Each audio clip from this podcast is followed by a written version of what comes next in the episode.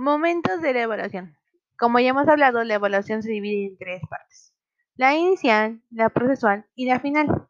Pero ¿qué tiene que ver todo esto la Ley General de Educación? Bueno, de aquí tenemos que partir de cuatro artículos demasiado esenciales. El primero es el artículo 54.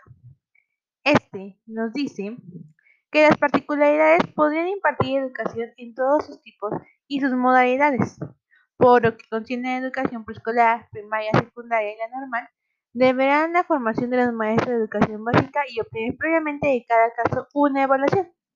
El siguiente artículo es el número 55. Este nos dice que las autorizaciones y los reconocimientos de habilidades oficiales de los estudios se otorgarán cuando los solicitantes cuenten con personal acreditado, como las instalaciones y compren el programa de estudio que la autoridad otorgue y considere pertinentes.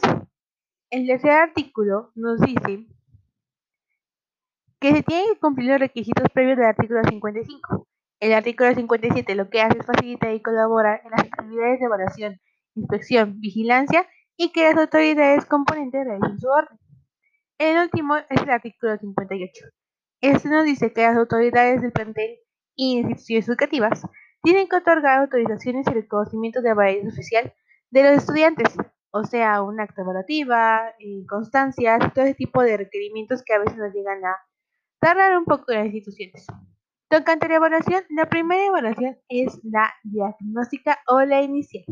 Sus funciones es diagnosticar, motivar y construir para adecuar el programa de evaluaciones y de diferentes tipos de materias que el alumno puede llegar a tener dependiendo del nivel diseñado estrategias y metodologías didácticas en totalidad e individualidad. El siguiente tipo de evaluación es la parcial o la funcional.